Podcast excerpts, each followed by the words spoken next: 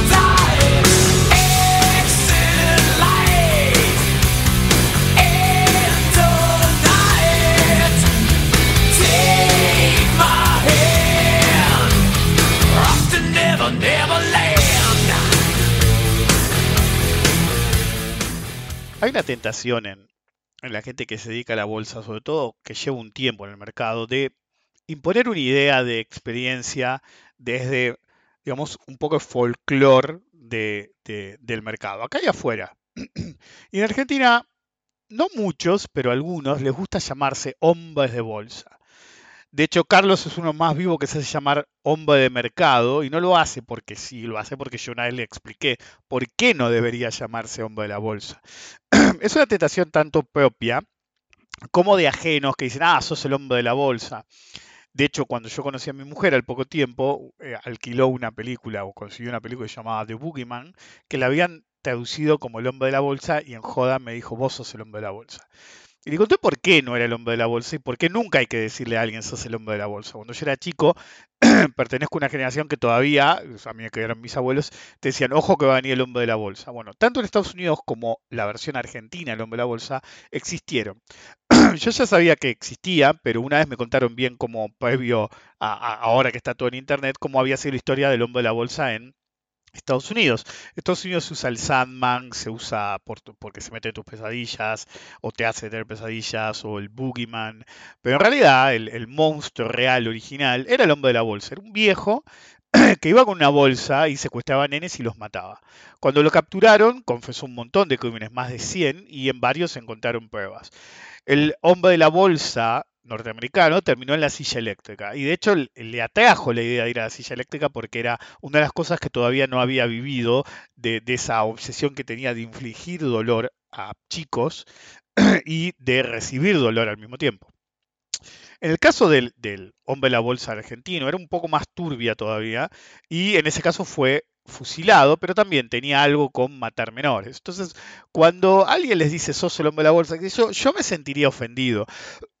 De hecho, hay un par de personas de cierta experiencia en el mercado que les gusta hacerse llamar el hombre de la bolsa. Creo que uno hasta tituló así su eh, programa de radio podcast o lo que fuere. Creo que programa de radio. Y hay que saber de qué, de qué la va algo antes de usar un título, porque realmente a veces te vas al carajo. Eh, paradójicamente, hay hombres de la bolsa en el mercado, que se alimentan de los nenes del mercado.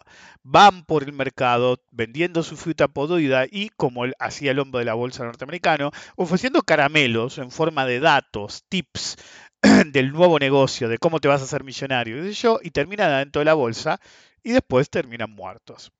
Entonces hay un hombre de la bolsa, de hecho hay muchos hombres de la bolsa en el mercado, que básicamente son asesinos de principiantes. De hecho, la otra vez un conocido en un grupo de amigos decía, nosotros nos quejamos de los, lados del 16, 17 o 18 y ahora son todos de terror. Todos se llaman del Merval. Tal del Merval, tal del Merval, Merval del tal, que yo, todos iguales. y los caracteriza una sola cosa. No saben de qué carajo hablan, pero dan a entender que sí. Y ese dar a entender que sí es el problema. Si vos agarras un principiante, un nene del mercado, y le vendés tu fruta podrida y lo vas a matar, va a terminar hundido por tu culpa, porque de tu ñoñez no se vuelve. y esa es la realidad. Así que siempre tengan cuidado de la gente que se autodenomina hombre de la bolsa, porque en realidad tiene un metalenguaje terrible, lo conozcan o no. Si, no lo, si lo conocen, te lo tienen que decir en la cara y, y- y hasta les es gracioso, lo cual no debería ser gracioso, por la verdadera historia atrás. y si no entienden de dónde salió, es peor, porque básicamente desde ahí te demuestran su ignorancia. Bienvenidos al episodio número 378 de Rompiendo la Banca, soy Rick Decar.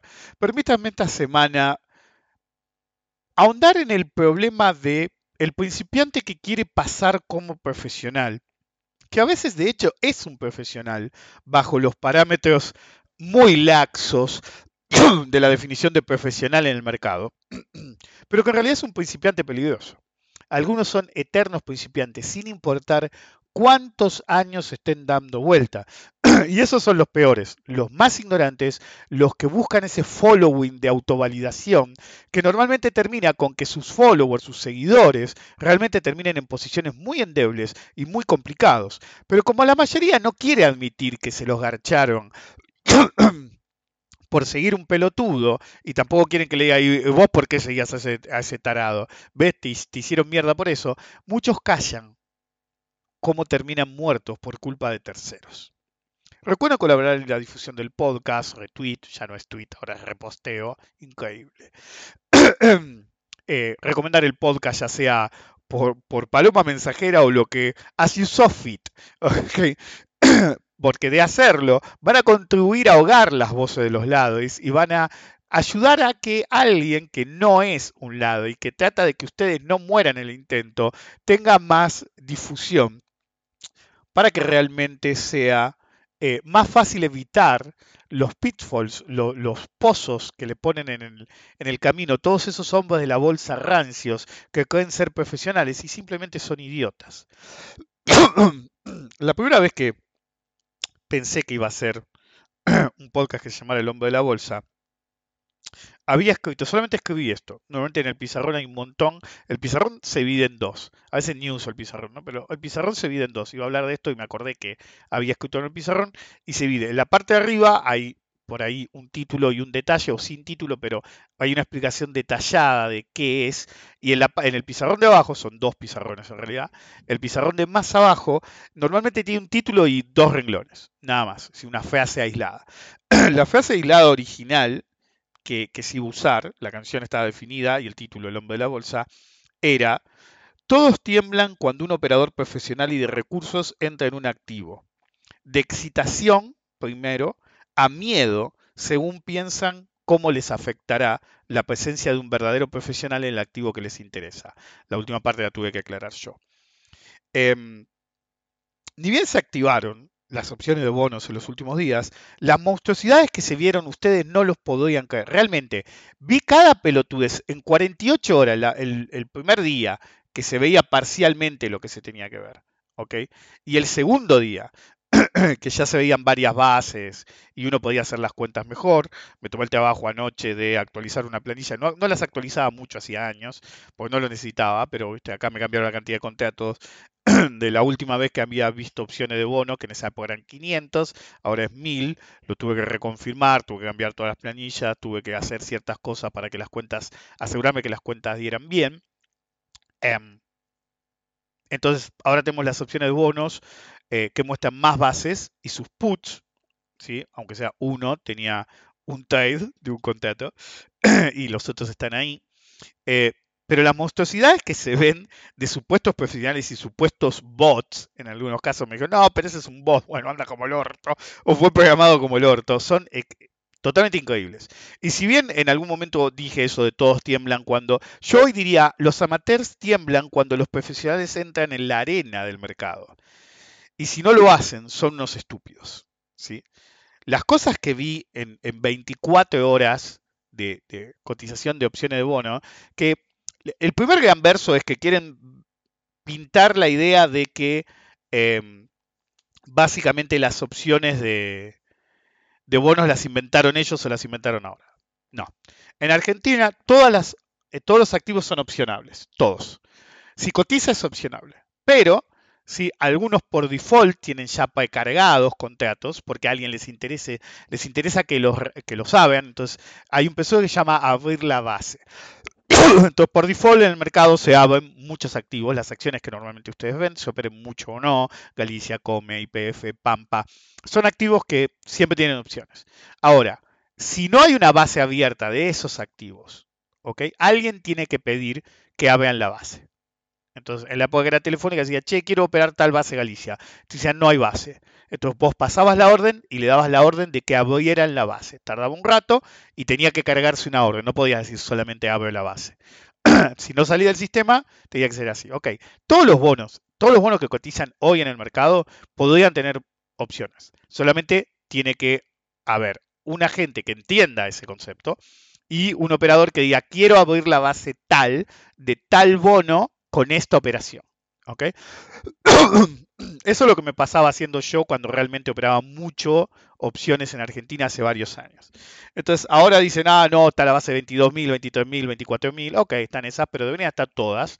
O uno podría ser capaz de abrirlas. Eso de que ahora aparece, no, no, no. Lo que ahora lograron es que por default aparezca en las plataformas operativas online desde el vamos la base sin que haya un trade cargado. Entonces vos vas a ver la base ya. Antes, hasta hace poco tiempo, días, si alguien metía una operación activa en el AL30, que es la que ahora se van a glorian que activaron, aparecía mientras el trade estuviera activo. Si alguien se daba baja, de golpe no había más base, solamente lo veías en el informe del Instituto Argentino de Mercado de Capitales ex post, si había posición abierta. ¿ok? Entonces, si había sido un neteo, al día siguiente no iba a aparecer ni en el GAMP, ni en el, em, ¿cómo se llama? Eh, ni en la plataforma operativa. Entonces, para empezar, eso. En segundo lugar, si yo ya sabía que las métricas que publican algunos profesionales de mercado y las métricas que escupe la- las mismas plataformas operativas son cualquier pelotudez. En una época la tenían fácil porque yo publicaba mis métricas y un par de personas que tenían acceso a mis algoritmos dentro de Excel ponían las métricas, entonces uno, es decir, yo en una época me tomaba el trabajo de a cada cierre, estoy hablando de 2005, 2006, 2007, creo que hasta el 2008, a cada cierre yo publicaba en, en mi foro, no usaba Twitter, en mi foro publicaba una captura de la sonrisa volatilidad de Come, Galicia, Pampa, las más operadas, a PBR, Tenaris, es decir, no, nunca eran más de tres, pero siempre las más operadas, yo ponía día a día la sonrisa volatilidad día a día aclaraba si algún valor estaba influido por una por un cierre que es decir cuando cierran las opciones y las acciones pero se da críticamente entre el subyacente y sus propias opciones su cadena puede haber una que opere última ¿sí? y las anteriores el papel puede operar último y las opciones no haber operado por un rato o una opción puede no estar operando por un rato si actualizando el BDASK la oferta de compra y la oferta de venta pero em, no haber operado. Entonces queda como desfasado. Entonces yo publicaba la sonrisa volatilidad de cierre y la sonrisa volatilidad de los últimos VDAs y gracias a esa sonrisa también hacía la famosa predicción mía de, por ejemplo, si el mercado está operando como si una base en particular apuntar hacia dónde tiene que ir el mercado. ¿sí? Esa es una forma que explico en mi seminario de opciones normalmente, en la que si vos tenés una sonrisa volatilidad y tenés cierta teoría de cómo se debería comportar la volatilidad implícita, te puede decir qué está asumiendo el mercado y a dónde piensa el mercado que va a ir. Bueno, eso lo hacía todos los días en, en- en mi foro, hasta que en algún momento no le dieron mucha bola. Dije, ah, sí, no lo hago más. Y después, ay, todo el mundo empezó, ay, ¿por qué no poner los números? ¿Qué sé yo? Bla, bla, chupala. si ni siquiera sos capaz de ponerme un comentario, porque me tomaría el trabajo. Lo seguí haciendo para algunos amigos por un tiempo, hasta que casi todos nosotros dejamos de operar masivamente opciones y nos empezamos a, dedicar a los futuros más o, algo en específico más, y se abandonó. la gente se olvida que en 2008 el negocio pasaba por los bonos, es como ahora, y los futuros realmente habían empezado a pegar mucho porque tenían un régimen de volatilidad tan alto que ganabas mucho más en mucho menos tiempo y no necesitas tener operaciones de un día para el otro con opciones, lo cual no te hacía empezar, uy, boludo, si mañana pasa tal cosa y yo estoy tan vendido en tal o tan comprado en tal, ganabas más en futuro o menos estrés, básicamente. Pero lo interesante es que abrir, es decir, es decir, que tengan exposición las, las, bases en Argentina de opciones, contribuye a que las vea más gente. Y al contribuir a que las vea más gente, hace que realmente haya muchas posibilidades para tanto el que tiene bonos como el que no tiene bonos y quiere aprovechar que están las opciones, en una combinación de las opciones de compra que hay, las opciones de venta que hay y el subyacente mismo. Entonces, vi tantas posibilidades diferentes y vi tantas monstruosidades diferentes que básicamente dije, eh, como yo siempre digo, el mes del anticristo bursátil, es decir, mi mes de, del año, la gente ni se acuerda por qué uso el término anticristo, pero bueno, no importa, eh, me sigue causando gracia a mí, es decir, por, por, la oposición que se considera lo menos anticristo que hay, pero bueno, yo soy el anticristo según ellos, así que eh, alguna vez lo dijeron out loud. Lo dijeron en voz alta y se le rieron en la cara, pero bueno, no importa. Entonces dije, bueno, al que tenga bonos y opciones, voy a hacer un seminario extra que va a tener un acceso nuevo, que va a ser bonos opciones, y lo voy a tratar de hacerlo los, no muy en el futuro, en una semana o dos, depende del quórum de gente que contrate, que tenga opciones y contrate bonos para esto, o que tenga bonos y contrate opciones para esto. Obviamente hay un montón que tienen ambos, pero dependiendo de nuevos, ¿sí? ¿Hago o no hago este webinar? Por ahora parece que sí, pues ya sé que hubieron unos cuantos, pero bueno, todavía estamos en el veremos. Este, es como me dijeron en el jardín de la nena. Digo, ¿viste alguien me manda un mensaje y dice perdón? Digo yo. Entonces le pregunto al jardín, pero estamos anotados a la tarde. ¿Viste? Y le dice, sí, sí, por ahora. ¿Cómo por ahora? Porque si no llegamos a tantas vacantes, eh, juntamos todos los turnos en la mañana. Pues yo quiero el turno de la tarde, hijo de puta. No me venga con que si no tengo, bueno, Así que me ya que ellos pueden, yo también. Entonces, si hay suficientes bonos más opciones nuevos, que contraten uno de los dos para entrar, lo va a hacer. si no, veré. No más probable que lo haga igual, pero bueno. Vamos a ver. Depende de ustedes también. Eh, y depende más en el futuro, porque algunos tienen opciones nada más, que por ahí sea un seminario o por ahí directamente hago un video es decir, puedo hacer un video en vez de un seminario, que tiene sus limitaciones, hacer video en vez de seminario. Si no llego a la cantidad de nuevos adecuada, hago un video y lo publico en una sección nueva. Con lo siguiente que voy a hacer, que es eh, opciones avanzado. Ahora voy a explicar por qué. El primero es bonos y opciones. ¿Por qué? Porque vos tenés el subyacente y as of Friday, ¿sí? el, el viernes, tenías tres bases activas, 22.000, 23.000 y 24.000 y tenías un put operando que era el de 22.000, que tenía quotes. Entonces, con esas cuatro opciones funcionando, una cadena de 3 y una cadena de 1 en, las, en los puts, son cuatro contratos activos. Más en subyacente hay un montón de cosas que puedes hacer, en particular por el nivel que tienen actualmente los bonos. Tenés una ventaja, el nivel general que tiene los bonos, que es extremadamente barato, y la hipótesis inflacionaria y debilidad del tipo cambiario. Entonces, no son opciones sobre la L30D, sino sobre la L30 en pesos. Eso significa que tenés la inflación y el tipo de cambio débil a tu favor para hacer un montón de cosas diferentes y encima, para sumar, tenés una tasa de caución arriba del 100%, lo cual le agrega una dimensión más. Tenés una tormenta perfecta para atender boludos en el mercado de opciones. si yo me dedicara realmente a las opciones actualmente, estoy tentado.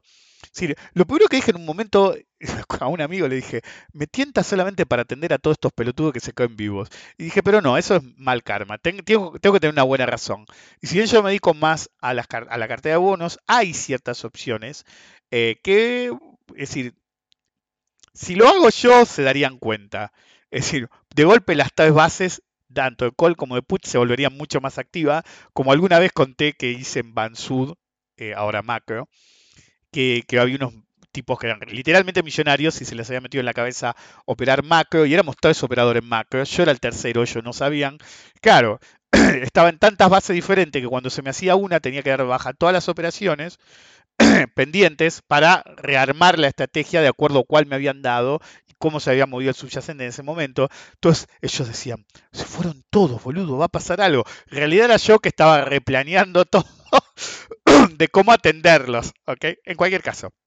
Entonces, normalmente, si yo estuviera operando, eh, esto todavía no lo hice, vamos a ver si lo hago, vamos a ver, no estoy seguro, porque algunas veces yo digo, en opciones cuando enseño me comprometo una cosa, uno dice, eh, ¿cómo? Sí, me comprometo a no operarlas.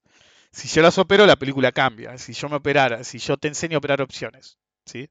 Como asistente a mis seminarios, te enseño a operar opciones, y después yo opero, está difícil hacerme frente a mí. En un mercado chico, yo y un par más de mi tamaño, que serían atraídos precisamente por que ven que hay otro grande de golpe, más allá de los que estén activos ahora, si ven entrar un jugador medio grande en opción y ven que los volúmenes suben, otra gente que por ahí no está siguiendo tanto esos contratos o las opciones en general, por ahí es atraído, que fue la cadena de la desinversión entre el 2008 y el 2010. Un par de nosotros decidimos dejar de operar opciones en el mercado local y empezamos a operar futuros, más que nada en el mercado, más que nada futuros en el mercado norteamericano, y se perdieron dos o tres grandes operadores de golpe, y otros dos operadores grandes de la época vieron que ya había menos liquidez y no se animaron a operar con menos operadores grandes. Cuando te quería dar cuenta, hubo un periodo largo de tiempo que había un operador grande creando perejiles para atenderlos, que fue lo que realmente pasó. En cualquier caso, si uno mira los teóricos, por ejemplo, mi volatilidad implícita de la 22.000, 23.000 y 24.000 es 49, 53 y 70%. Y vas a matriz y te daba 81, 80 y 92. Primero, eran mucho más altas. Segundo, ¿cómo? Porque yo le dije 49, 53 y 70. Es decir, cada una que suben, 22.000, 23.000, 24.000, cuando sube el precio de ejercicio, sube la volatilidad implícita que calculo yo. ¿ok? Entonces, vas a los a la matriz y te da 81, 80 y 92. No solamente estás súper alejado, sino que la base eh, intermedia tiene una volatilidad inferior que la base más baja. Y a mí no me pasa eso. Lo segundo es que en la base 22.000 put daba 31 de volatilidad implícita y a mí me daba 43 de volatilidad implícita. Entonces, ¿cómo puede ser que mi modelo super probado de volatilidad implícita de números más bajos que matriz, ¿sí? que yo ya sospechaba los números matriz, pero no estaban tan alejados en las acciones? Entonces, está muy alejado de los míos, sobre todo las bases 22.000 y 23.000, eh, call y el put, la mía es más alta que la de ellos. Entonces, usé mi modelo y usé un modelo test que tengo, que lo había hecho un amigo mío, y los números son cohesivos, coherentes más bien, y no son coherentes en la matriz. Entonces, si miras la boletín implícita de la matriz, no sé otras plataformas, porque hay un par más dando vueltas que hacen sus propias cuentas, qué sé yo, tengo entendido, está mal. De hecho, hasta el delta está mal. El delta en mi modelo es 88, 81 y 74. Ahí sí están invertidos como corresponde a, a un delta 88, 81, 74. Vas a la matriz y si una captura es 69, 64 y 59. El delta del put es menos 16, 9 y el delta del put mío es menos 12. Entonces, no solamente los números están mal, sino que son incoherentes entre sí mismos lo- los de la plataforma operativa. Entonces, ¿qué queda para las otras GEA que no sé, creo que se pueden agregar o no sé qué? Entonces, el verdadero problema que está ahí es que yo veo un montón de boludos manejando las opciones de bonos, pero en realidad para cagar gente, no, vos- me acuerdo que en una época, hace no mucho, había uno que decía, vos me llamás a mí y te armamos lo que quieras. No lo dudo, pero no sos el, no me acuerdo el nombre del banco francés, que es el banco para hacer eso. Cuando vos querés un... Puedes llamar a cuatro bancos diferentes en el mundo para que te armen un contrato exótico que no exista. Los demás sí, porque son típicos, están estudiados. Pero si vos querés algo muy, muy específico, con, reglas muy específicas, se me fue el nombre, hay un banco francés, lo he mencionado en el pasado, en algún momento, hay un banco francés que vos vas ahí, ¿ok? Y los tipos te arman todo, ¿ok? Y realmente, si alguien tiene la capacidad de hacer las cuentas por sus cuentas, se va a dar cuenta que es cohesivo, coherente, no sé qué tengo con cohesivo hoy, coherente, con propios modelos que indiquen que realmente saben lo que están haciendo y no simplemente están metiendo un quote cualquiera. De hecho, en el mercado de opciones local, los bonos. Incluso podríamos usar un protomodelo previo al Black and Scholes, como usaban a principios del siglo XX los market makers de opciones. Incluso podríamos hacer eso, es decir, atender solamente en términos de la volatilidad del subyacente y definir cuál es la opción determinada que nosotros deberíamos tener. Entonces, hay varias formas en las cuales yo puedo decidir qué quote voy a poner. ¿Ok? Por ejemplo, en, en un momento, si alguno me puede decir, ah, no, pero fue al cierre. Sí, sí, sí, te entiendo lo del cierre. Pero ¿sabes cuál es la realidad? La realidad cierre mis polainas. Porque en un momento había un, ¿cómo se llama? Que fue el momento más ridículo de todo, que lo guardé. Porque después la captura que puse en, ¿cómo se llama? Eh, la captura que puse en,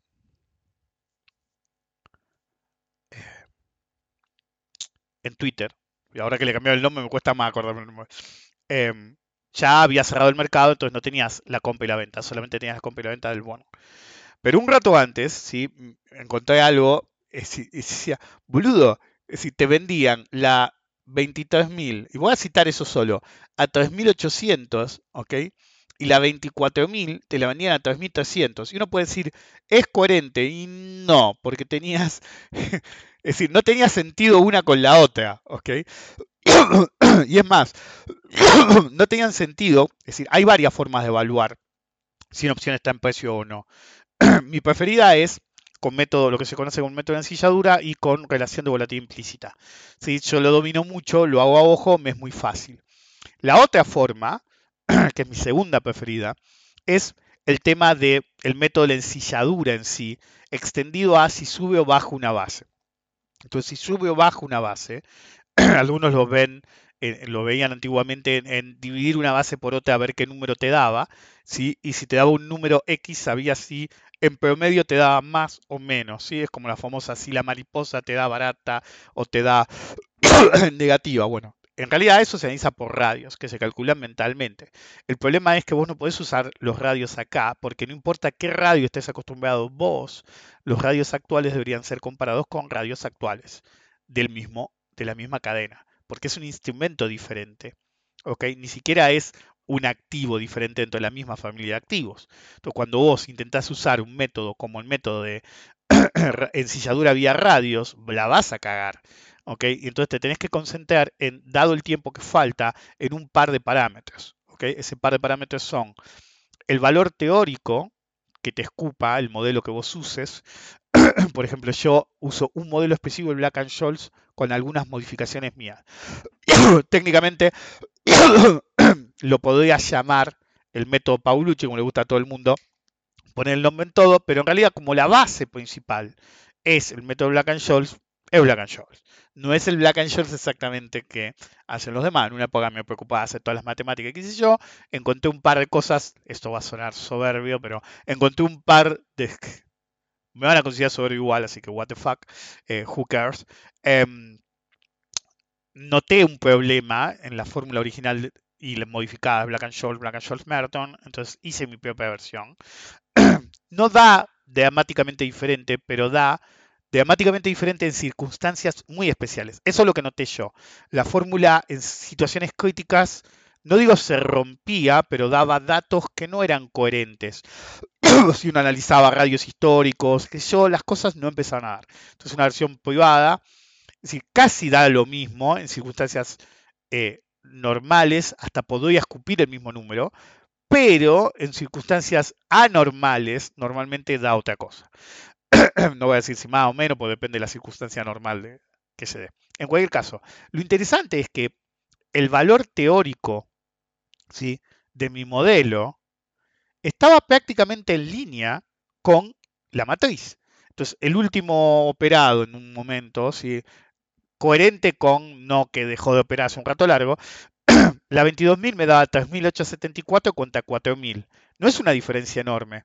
Sí, y la 23.000 me daba 3.188 contra 3.460. No es una diferencia enorme. Pero la 24.000 me da 2.570 contra 3.400. Ahí sí es una diferencia enorme, porque no es tan fuera del dinero, no es tan alejado del precio actual del subyacente. Eh, obviamente eso está reflejado en la volatilidad implícita del modelo 49, 53 y 70. La que se va, el outlier, es la 70. El problema es que los muchachos que tuvieron la idea de fijar bases. Mostraron ciertas bases. Las otras las tenés que abrir, las tenés que pedir. Entonces el verdadero problema es que vos tenés cotizando a 22.000 eh, en un momento, el cierre fue 22.370. No, porque yo después cargué, el cierre fue 22.370, sí. Eh, 22.370, sí. Y la primera base que activaron fue la 22.000, no tenés la 21.000. Ese es un error de amateur. ¿ok? Abrir la 22.000, la 23.000 y la 24.000 es un error de amateur. Al hacer eso no tenés sonrisa volatilidad viable. ¿ok? Una sonrisa volatilidad viable necesita una o dos bases dentro del dinero, es decir, precios de ejercicio inferiores a la actual cotización del activo subyacente. Es la única forma de tener una sonrisa de volatilidad viable. Pero uno puede extrapolar, obviamente eso, si lo hago, lo hago en opciones avanzadas o ni siquiera, porque es un modelo privado y tendría que aplicar el modelo. Uno puede extrapolar si la base 20 y 21 mil, ¿sí? para tener una sonrisa volatilidad implícita. Entonces, el problema es que tenés que extrapolar primero cuál es el valor teórico, ¿sí? te lo da el modelo, y después extrapolar cuál va a ser el comportamiento de la gente de acuerdo a una función. En una época le gustaban mucho ese tipo de funciones que le decían FUSI, que usaban un poco de teoría del caos. es como cuando dicen eso es inteligencia artificial y en realidad es un programa con un montón de alternativas tipo elige de tu propia aventura, que es lo que dicen que ahora es, es eh, inteligencia artificial. Bueno, cuando usábamos teoría del caos en los 90, eh, finales de los 80 y principios de los 90, pero en particular yo soy un poco más chico, eh, en los 90, básicamente no estábamos usando teoría de los caos puro, ¿sí? Eh, matemáticamente hablando, pero algunos modelos simplificados del concepto que básicamente te per- permite extrapolar cuáles serían los quotes, ¿sí? la oferta de compra y de venta del mercado según ciertas condiciones del resto de la cadena. Sé que suena complicado, pero en realidad es suponer, ¿ok? Vía matemáticas, cuánto pagaría la gente, cuánto se anotaría para operar la gente las bases 21.000 y 20.000. Y ahí tendrías una sonrisa de volatilidad completa que te permitiría hacer ese tipo de predicción de si el mercado está anticipando que baje, que sube, si está operando entre comillas bien o mal. El mercado siempre opera bien en términos de cómo se mueven los operadores. Pero eso ya es más de opciones avanzadas. Es decir, en opciones podemos ver los errores, ¿ok? Y cómo podríamos actuar en consecuencia dentro del el universo planteado previamente por el resto de los operadores. Y cómo podríamos anotarnos o no. Cuando vas un paso más allá, puedes usar técnicas de completamiento, si lo queremos llamar así, de la sonrisa volatilidad para tratar de hacer las predicciones de cómo está operando. Por ejemplo, si yo tengo tres bases nada más, y veo los números que me tiró a mí, ¿ok? Porque ese es un problema. Por ejemplo, los datos mal en la matriz harían apuntar a que el mercado está operando como si el bono fuera 23.000, usando la volatilidad, la volatilidad implícita. Pero esa volatilidad implícita está mal. Entonces, con los informes eh, parciales, sin extrapolación, porque tenés tres bases solas, que me dicen que la volatilidad implícita de 22.000 es 49.15, si el activo está a 22.370, no es muy lejos, pero está apuntando a que el bono debería ir a 22.000. Miren la diferencia importante. Todos los que han hecho opciones conmigo y vieron la parte de implícita, saben que si medían los datos de la matriz, el mercado les está diciendo que el bono va a 23.000.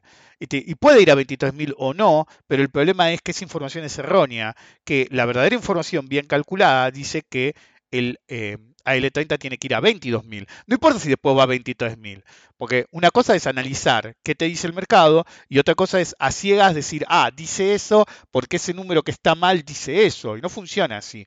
La primera alerta que debería dar, el problema es que no está completa la cadena de calls y mucho menos la de puts. Tenés un put solo con un puto contrato operado, creo que fue Sí, un contrato operado para que te escupa una boletín implícita de 43,33. Yo no me tomé el trabajo, ¿ok? Porque las puntas estaban muy abiertas. Es decir, también se dan pelotudeces, por ejemplo, eh, que, el, put de la base 24.000 esté vendedor en 2250 es una pelotudez. Normalmente es cuando van a, a pescar. Siempre que se van a anotar en un put o un call sin ningún precio de referencia, aunque sea tengan en cuenta el valor intrínseco, ¿ok? Y eh, pónganle un markup, ¿ok? Entonces, si vos, el valor intrínseco de un call es 2000, ¿ok? Y debería tener valor tiempo, Si no hay nadie, absolutamente nadie, te podés anotar en 22.000 y un pucho. Eso es el markup. Si es at the money, podés romper las bolas con el precio que sea. Eh, por ejemplo, si hoy vos me preguntás cuánto debería valer, ¿sí? intrínseco, ¿sí? intrínseco, la base 22.000, ¿ok? Eh, es menos 370, porque estás abajo, ¿ok? Entonces, si vos tenés 370 ahí anotados, como mínimo le tenés que pedir 370. Ese es tu valor intrínseco.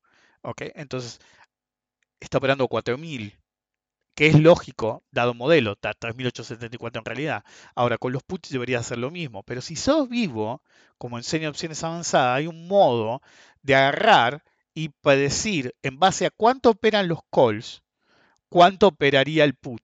Entonces, en base a que la base 22.000 estaba market price al cierre, 4.000.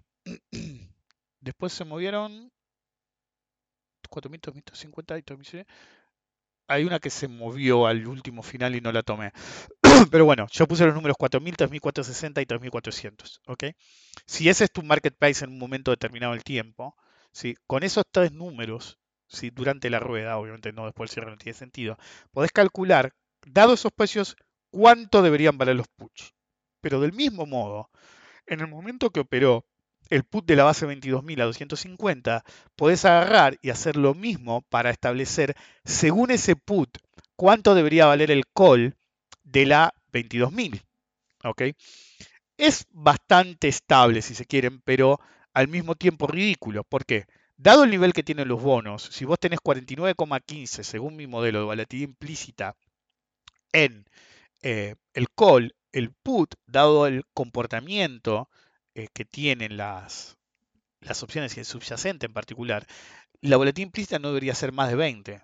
Sí, El put debería ser poco querido operativamente hablando, dado el nivel que tiene actualmente los bonos y la coyuntura inflacionaria y debilidad de tipo de cambio de la cotización del bono en pesos versus la cotización del bono en dólares. Entonces, es una volatilidad implícita demasiado alta.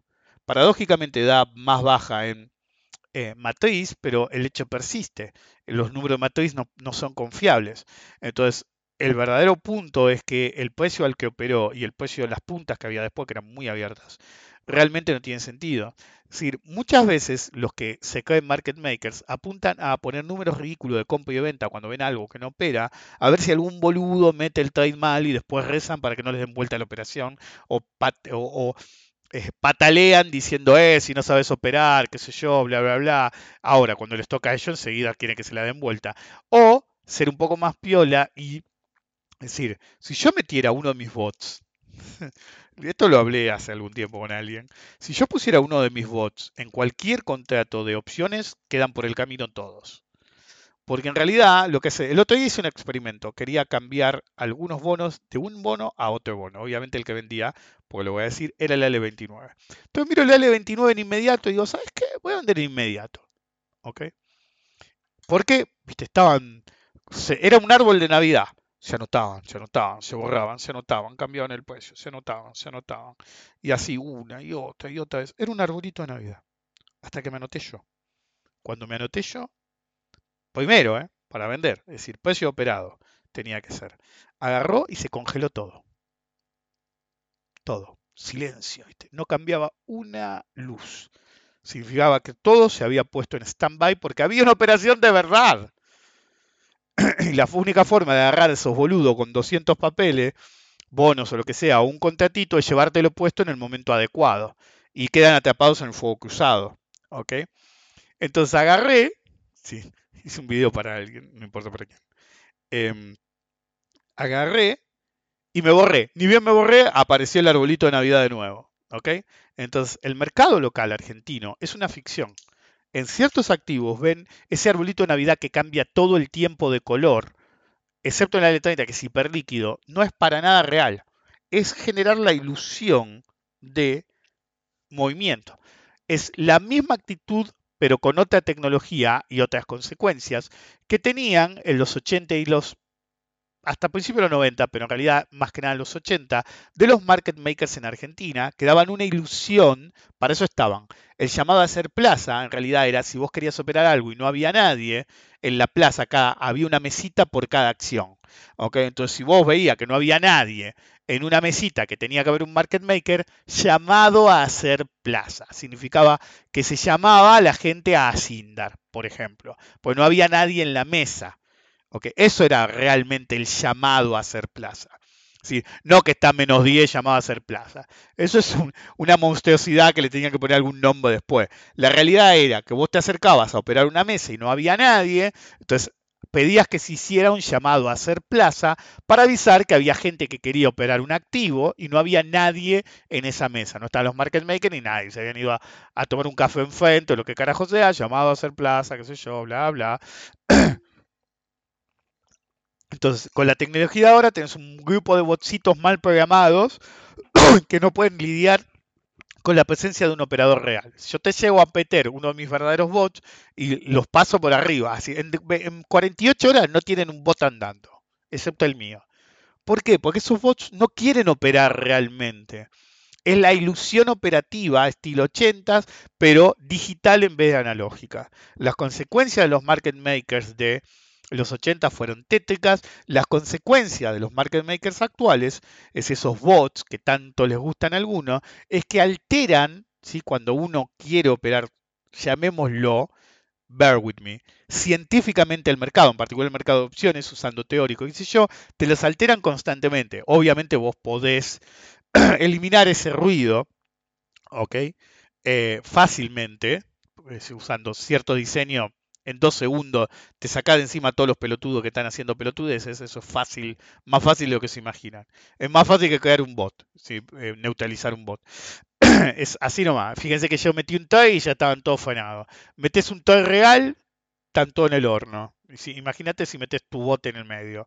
Olvídate. En cualquier caso, lo que veo, y por eso decidí hacer el seminario de opciones y bonos, es que no tienen la menor idea de lo que están haciendo. Primero, creen que las opciones de bonos son como opciones sobre una acción común. No es así. Tiene su propia mecánica y en particular, esto pasaría en cualquier coyuntura del mercado de bonos, en cualquiera. Ustedes están escuchando a la persona, a la única persona que agarraba eh, unos bonos, el PER7 que tenía en esa época, en un bono en peso que pagaba caja de ahorro anual con una fórmula específica, pero claro, el régimen de, de amortización mensual te dejaba hacer unos negocios enormes, dado el régimen de tipo de cambio de ese momento, que básicamente era hacer carry trade, como les gusta decir a algunos, y em, la baja inflación y la, y la baja financiación dentro del mercado vía caución. Entonces era una coyuntura, una, llamémoslo, tormenta perfecta que habilitaba ¿sí? liquidar dólares para operar eso y después volver a los dólares antes que se armara el quilombo, obviamente, que eso fue hecho también. En, en cualquier caso, yo habilitaba, yo llamaba todos los meses, ¿sí? pues lo tenía que hacer en un grupo de activo particular. Y todos los meses yo tenía calculado cuánto podía llegar a subir ese bono. Para lanzar cubierto mi posición de bonos, ordenaba abrir una posición, vender, eh, abrir un contrato, abrirme tal base, ponerme a vender ese bono y siempre me operaba alguien. Y todos me decían, ¿y por qué te operan? Y porque les sirve. ¿ok? Les sirve porque te da una dimensión a cualquiera que le interese ese bono. Por ejemplo, le servía, como yo estaba constantemente ahí, le servía vender el bono, ¿sí? cuando hacía un máximo lo que sea, vendías el bono y te asegurabas de que no te ibas a quedar afuera porque tenías el call y básicamente yo te había vendido el derecho de comprarme a mí. Entonces básicamente no te quedas afuera. Te daba un seguro ¿sí? sintético a vos si me comprabas. De hecho, alguna vez me llegó una llamada telefónica indirecta por vía de la gente pidiéndome más y yo le dije, no, yo vendo lotes hasta ahí porque representan una parte de la posición que yo tengo y no quiero arriesgar toda la posición. El punto es que yo había calculado lo que me garpaba el lote, es decir, yo agarraba y vendía cubierto una vez por mes, porque habilitaba todos los meses. Me acuerdo cuando descubrieron, ah, no, va a ser una cagada para el negocio, que operen todos los meses los lotes. Yo voy a las bases todos los meses, la de los bonos, ¿ok? Decir, la gente no lo hacía, no es que no se podía, ¿ok? Pero bueno, todos los meses, como pagaba todos los meses la amortización del, del PO7, agarraba y antes de que me pagara, lanzaba cubierto, ¿sí? para que me sumara exactamente la cantidad de dinero que yo iba a recibir de amortización del bono. ¿Por qué hacía esto? Pues yo lanzaba cubierto, ni bien me pagaba el bono. Me paga el bono, listo, agarro. Y para la próxima reinversión, lanzaba cubierto, lo que me daba un producido, un dinero entrante, que era exactamente igual, o casi igual, a la cantidad de dinero que yo tenía que reinvertir cuando me pagara el bono. Entonces, ¿qué hacía? Yo compraba la reinversión hasta 25 días antes ¿sí? de que pudiera reinvertir porque me entró la plata. Pues el truco del Pro 7 era que te amortizaba todos los meses y vos reinvertías todos los meses, entonces era una reinversión acelerada y con la paridad tan baja que tenía por ser un bono en pesos y que pagaba tan poco flujo de fondo, la tira era enorme dada la amortización. Entonces vos comprabas una y otra vez y cada vez tenías más bonos. Incluso teniendo en cuenta el valor residual. En cualquier caso, yo usaba las opciones periódicamente en ese periodo, antes de la crisis subprime, en lanzar cubierto y si no me ejercían, que nunca me ejercieron, pues lanzaba, me fijaba bien qué tanto podía subir el activo, una sola vez estuvieron cerca, pero no se dio, eh, con lo que ganaba, reinvertía anticipadamente el cupón de amortización que me iba a pagar el bono. Entonces, cuando vienen estos pelotudos a creer que saben operar opciones de bonos, me cago de risa. No tienen la más puta idea de cómo el mercado de bonos hace que, si el bono es el subyacente, lo que uno puede hacer con las opciones no es operar opciones técnicamente, sino agregar una dimensión extra a la operatoria de bonos, incluso si no tenés posición, le agarran una dimensión extra a lo que vos podés hacer en la cartera de bonos o en inversión de bonos argentinos en este momento, gracias a que haya opciones. Y puede haber mucho o poco. Depende de qué tanta gente se interese en hacer cosas específicas que se pueden hacer. Si aparece el vendedor, va a aparecer el comprador. El problema es que cuando ya explique qué, lo más probable es que haya un desbalanceo ¿sí? de oferta o demanda, no voy a aclarar cuál, que como hay posibilidad de los dos lados, puede pasar que aparezcan ambas y se potencie el mercado. ¿Va a pasar? No tengo idea, pero me interesa llamémoslo teóricamente, todas las cosas que se van a poder hacer con las opciones activas, mientras las opciones se sean activas. Por eso, como dije al principio, más allá de la frase que dije, que escribí hace tanto tiempo, ni sé cuánto tiempo, cuando decidí que iba a hacer eso, ¿sí? la frase hoy debería ser que todos los amateurs tiemblan cuando un profesional y con suficientes recursos decide entrar en un activo en particular que querían manejar. Mezcla la excitación de que por ahí levanta la actividad al miedo de qué puede pasar si gente que sabe mucho más que estos amateurs que creen que se la saben todas se meten en un activo que ellos querían manejar. Entonces, como dicen, los pingos se ven en la cancha. Bueno, yo no sé si lo voy a hacer yo en persona, pero voy a explicar todas las cosas que se pueden hacer en el seminario que se me ocurrió hacer, porque siempre estoy pensando en qué se puede agregar y realmente que te agreguen una dimensión extra en las opciones, agrego una dimensión que no me interesan las acciones. ¿ok? Las acciones eh, son diferentes a los bonos y sobre todo la coyuntura actual de los bonos, el timing perfecto de tener opciones de bonos actualmente. Puede ser un montón de cosas. Se tiene que volver más activo para que sea, pero el hecho persiste si un profesional entra en el activo que vos querías manejar, vas a tener un problema. Si solamente dependías de la manija y de modelos rancio que no tienen sentido, cagaste. Es, es como me acuerdo. Es decir, en algún momento, viste, empezaron a usar el modelo Yo no sé ni cómo mencionarlo. ¿Ok? Y todos los que lo usan y los pusieron en sus planillas y qué sé yo, no entienden un pequeño detalle. El que dijo que el modelo era mejor fui yo. ¿Me lo pueden creer o no? Los que tienen acceso a las opciones de hace mucho tiempo, eh, creo que en algún seminario del año el pedo dije que era el modelo que iba. Em, y de golpe todo el mundo usaba, me dijeron hace un tiempo, eh, hace unos años, que todo el mundo empezó a usar ese modelo, pero no sabían ni por qué. Y era que yo había dicho que ese era el modelo ideal, sujeto a que las matemáticas estén bien hechas, porque lo que hicieron todos fue a, buscar a internet una fórmula. El, el, problema del repositorio es ese. Che, quiero hacer tal cosa. Ah, voy a ir a GitHub a buscar el repositorio que subió Pepito, que hace las cuentas, qué sé yo. ¿Y cómo sabes que Pepito hizo bien las cuentas? ok, pues vos tenés que tener un nivel matemático suficiente para mirar el código, por eso yo siempre aclaro yo no tengo la mentalidad para un buen programador. Por eso uso programadores. Es decir, y los programadores son muy vagos. Por ejemplo, la otra vez dije, che, quiero un programador para que, hace, que haga Android. Decir, eh, y, y uno me puso, no te puedo mandar un mensaje privado porque ahora eh, Elon quiere que pagues hasta para eso. em, si no me seguís. Eh, y digo, Mándame un mail. No sé cuál es tu mail, boludo. Flor de programador. Lo único que tenías que ir era a mi perfil de Twitter para encontrar hasta mi teléfono, la puta que te parió. Entonces listo, ya está. Y otro que eticó, etiquetó a un amigo. Los programadores son vagos. Es así nomás. Es decir, yo tengo la suerte de que tengo ac- actualmente dos o tres em, sujeto a, a lo que les pido, que realmente pido cualquier cosa y nada. El otro día no daba con bola, con, es decir, era, yo siempre trato de hacerlo primero yo, y era un Excel nada más, pero dije, no había caso, había 500, las fechas eran diferentes, todavía que acomodar la fecha, y, agarré y le dije a uno de los chicos, che, me arreglas esto, porque intenté y hice fruta. Entonces me lo hizo él y chau. Sí, no, no le tomó mucho tiempo y era una boludez, pero siempre trato de solucionarlo yo. Pero más allá de eso, yo entiendo programación.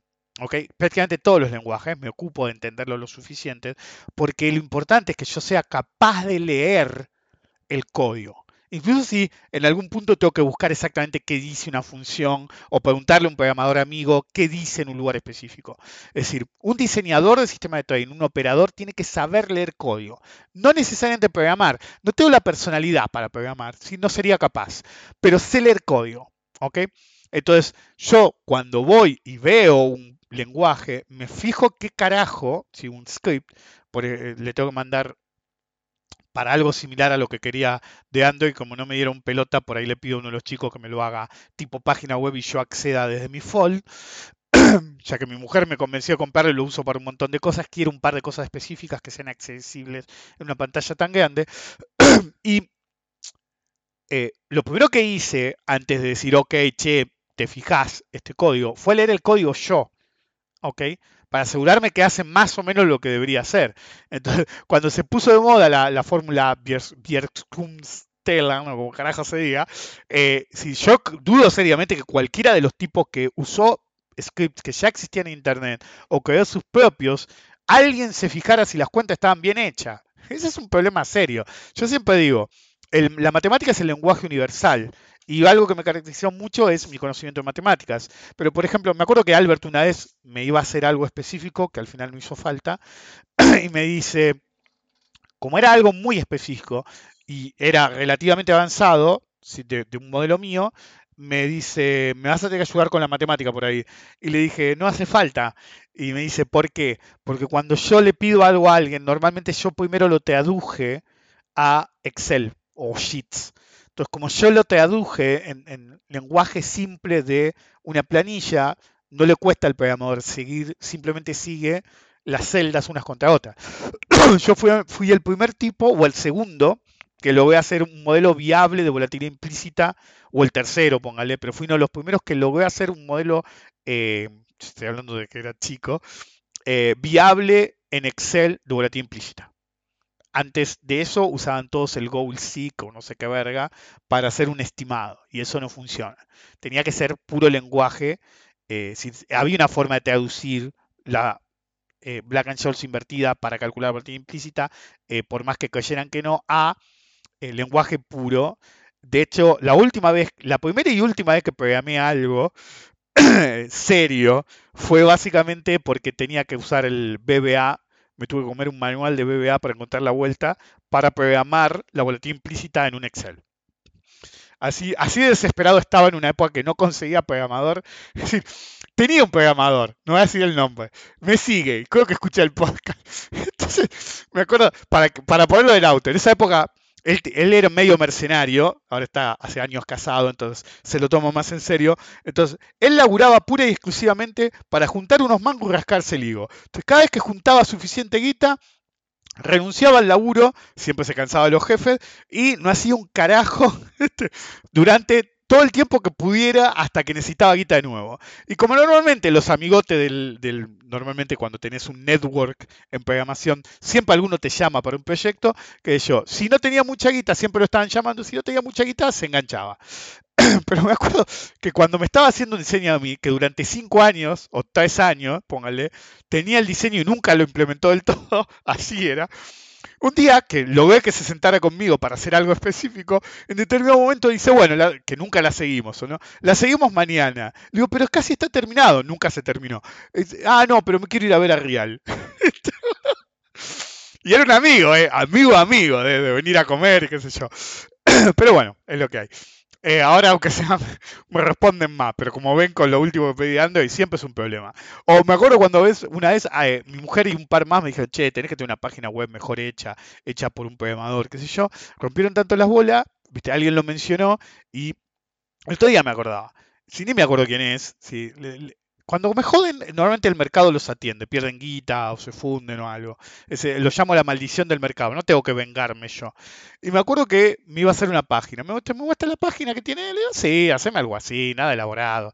Y entonces, como ya era una página que él tenía de él, solamente tenía que cambiar un par de boludeces y darme acceso para que yo escribiera los textos y qué sé yo. Lo hacía nada.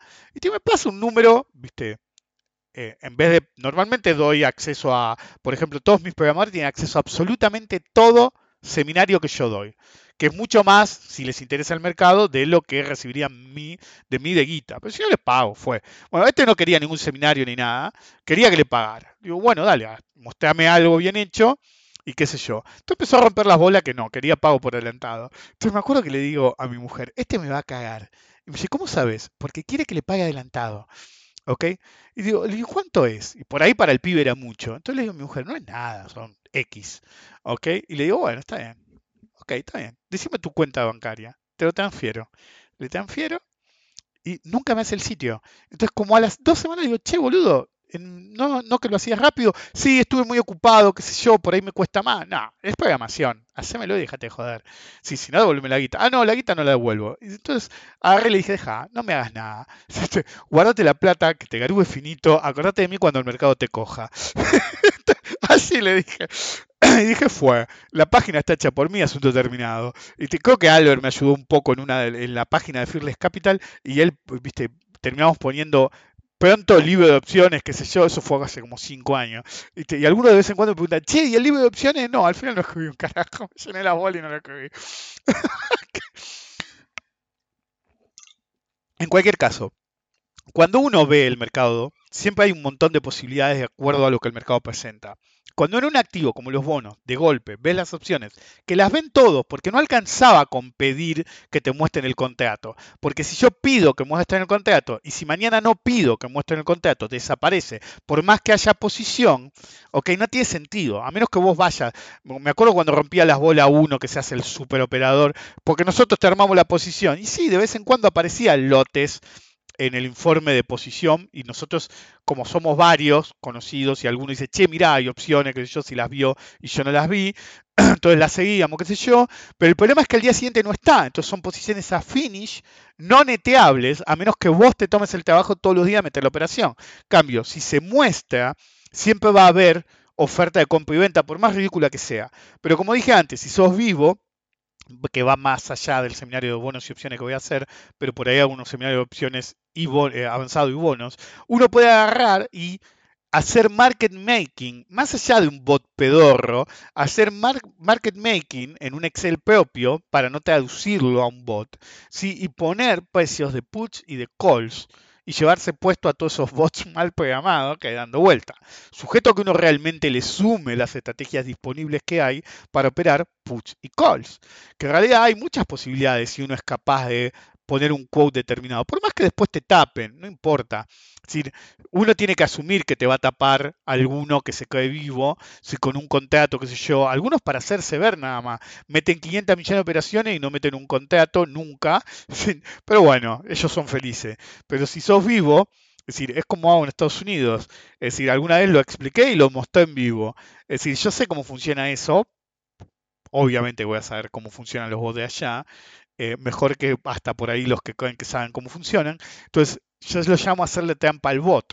Como sé cómo se va a comportar, hago una secuencia específica de anotarme y borrarme que hace que se meta en el precio que yo quiero y le doy chau. ¿Ok? O le pago y chau, depende de qué punta yo esté. Entonces, hay forma de hacerlo acá también. Si vos sabes a qué precio querrías operar vos, pones un precio determinado que haga que el que está boludeando, ¿sí? crea que te está boludeando y lo estampás contra un lado. En el fondo lo saben y por eso siempre operan de un contrato. Ok. Pero bueno, los calditos Nor están dando vuelta de nuevo, según me dijeron, siguen rompiendo las bolas con esa pelotudez. Es decir, no se cansan de fracasar lo del Rofex. Em, así que por ahí vamos a ver algunos calditos rancios en esa plaza también. Bottom line, cuando los amateurs creen que juegan, los profesionales matan. Porque no hay nada más fácil que matar a un amateur desde el conocimiento puro. Pero hay que tener resto de conocimiento y dinero. Y hay que tener las bolas en remojo de ponerse ahí. Entonces hay que agradecer en el fondo que se vean las opciones todo, todo el tiempo, sobre todo en el nivel actual de los bonos. Si fuera otro nivel, por ahí no daría tanto grado de libertad. Pero una coyuntura del país como está y de los bonos como están, realmente suma un montón. Nos vemos la próxima.